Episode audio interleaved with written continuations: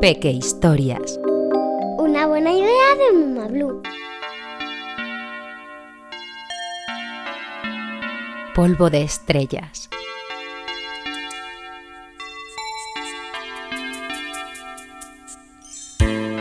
Cuenta la leyenda que todos estamos hechos de polvo de estrellas. Si hay más estrellas que la suma de granos de arena de todas las playas del mundo, imaginad lo difícil que es que dos almas gemelas se encuentren. Pero a veces ocurre. Cuando dos seres provienen de la misma estrella, se dice que están destinados a encontrarse y que siempre existirá entre ellos una conexión especial. Maya y Chispo se volvieron inseparables desde el momento en que se conocieron. Es indudable que estaban hechos del polvo de la misma estrella. Chispo siempre esperaba impaciente a que Maya regresara del colegio.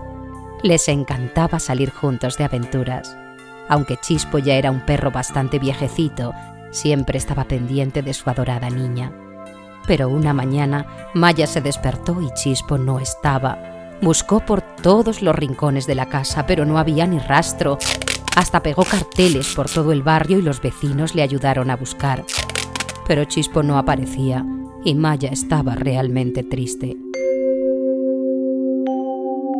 Paseando con desánimo, reparó en el único lugar donde no había buscado, una casa de aspecto descuidado, oculta tras un jardín de espesa maleza. Pareciera como si no lo hubieran cuidado en años. Maya se armó de valor y se dirigió hacia la casa. La hierba era tan alta que apenas podía avanzar ni ver nada. Llamó a la puerta. Maya se dio cuenta de que la puerta estaba entornada, así que la empujó un poquito, se asomó tímidamente y gritó. ¿Hola? ¿Hay alguien? Pero nadie contestó. De modo que Maya empujó un poco más la puerta, que se abrió con un largo gemido de goznes, y entró en la misteriosa casa. Observó que había extraños artilugios por todas partes, además de correas y jaulas de todos los tamaños. De las paredes colgaban un montón de cuadros con retratos de mascotas. Maya pensó que quien vivía ahí habría usado esos artilugios para capturar a los animales. Seguro que tenía atrapado a Chispo. De pronto, una figura emergió de las sombras. Es una bruja, pensó Maya. ¿Puedo ayudarte, joven? Era una mujer ancianísima. Su pelo era ya blanco como la nieve y estaba recogido en un enorme moño que había adornado con plumas de distintos colores. Caminaba tan encorvada que casi no podía mirar al frente y su piel estaba surcada por millones de profundas arrugas. ¡Ah! ¡Devuélveme a Chispo! ¿Dónde lo tienes escondido? ¿Quién es Chispo? Es mi perro y ha desaparecido. Sé que está aquí. La anciana se quedó un rato mirando a Maya. Al cabo de unos segundos dijo, Ven conmigo. Quizá pueda ayudarte. Por cierto, soy la señora Estigia. Entonces la señora Estigia dio media vuelta y con un movimiento grácil, casi como si flotara sobre el suelo, desapareció por el pasillo. Maya la siguió lo más rápido que pudo hasta llegar al jardín trasero. La vegetación seguía siendo espesa y tuvo que atravesar varias enredaderas y zafarse de ramas de formas caprichosas antes de llegar a una enorme y misteriosa puerta de piedra. La puerta conducía a un lugar extraordinario, un mundo lleno de flores, de colores. La brisa era suave, lucía el sol y se escuchaba el canto de los pájaros. En aquel jardín corrían y saltaban todas las mascotas que uno pueda imaginar.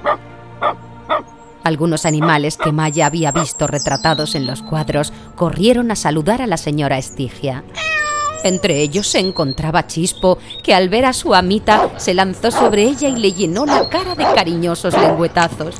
Maya no podía contener las lágrimas de alegría. Chispo, estás aquí. ¿Por qué te has escapado? Me has dado un susto de muerte. No se ha escapado. A este jardín vienen a vivir las mascotas cuando ya son demasiado viejas. Al llegar aquí, sus enfermedades desaparecen, dejan de sentir dolor en sus huesos, recuperan la vista y vuelven a ser tan ágiles como cuando eran cachorros. Maya se sintió muy aliviada al descubrir que a Chispo ya no le dolería nada nunca más. También se puso muy contenta cuando vio lo bien que lo pasaba en compañía de otros animales. Estuvieron toda la tarde jugando. Al caer el sol, la señora Estigia le dijo a Maya que debía marcharse. ¿Podré volver a visitar a Chispo otro día? Lo cierto es que normalmente no acepto visitas. La anciana estaba recostada contra una columna de piedra por la que trepaba una brillante enredadera. Parecía muy cansada, pero entonces dijo, No suelo hacer excepciones, pero me hago vieja pequeña. Pronto no podré cuidar de mis animalitos. ¿Qué te parecería venir a ayudarme todos los días al salir del colegio? Me encantaría. Desde entonces, Maya iba muchas tardes a visitar a la señora Estigia. La ayudaba con el jardín y a cuidar de los animales. Cada vez eran más y el mágico jardín se iba estirando hasta hacerse más y más grande. Maya creció y se hizo veterinaria, y cuando la señora Estigia murió, se quedó a cargo de aquel paraíso animal con su fiel amigo Chispo como ayudante. No cabe duda, Maya y Chispo estaban hechos del polvo de la misma estrella.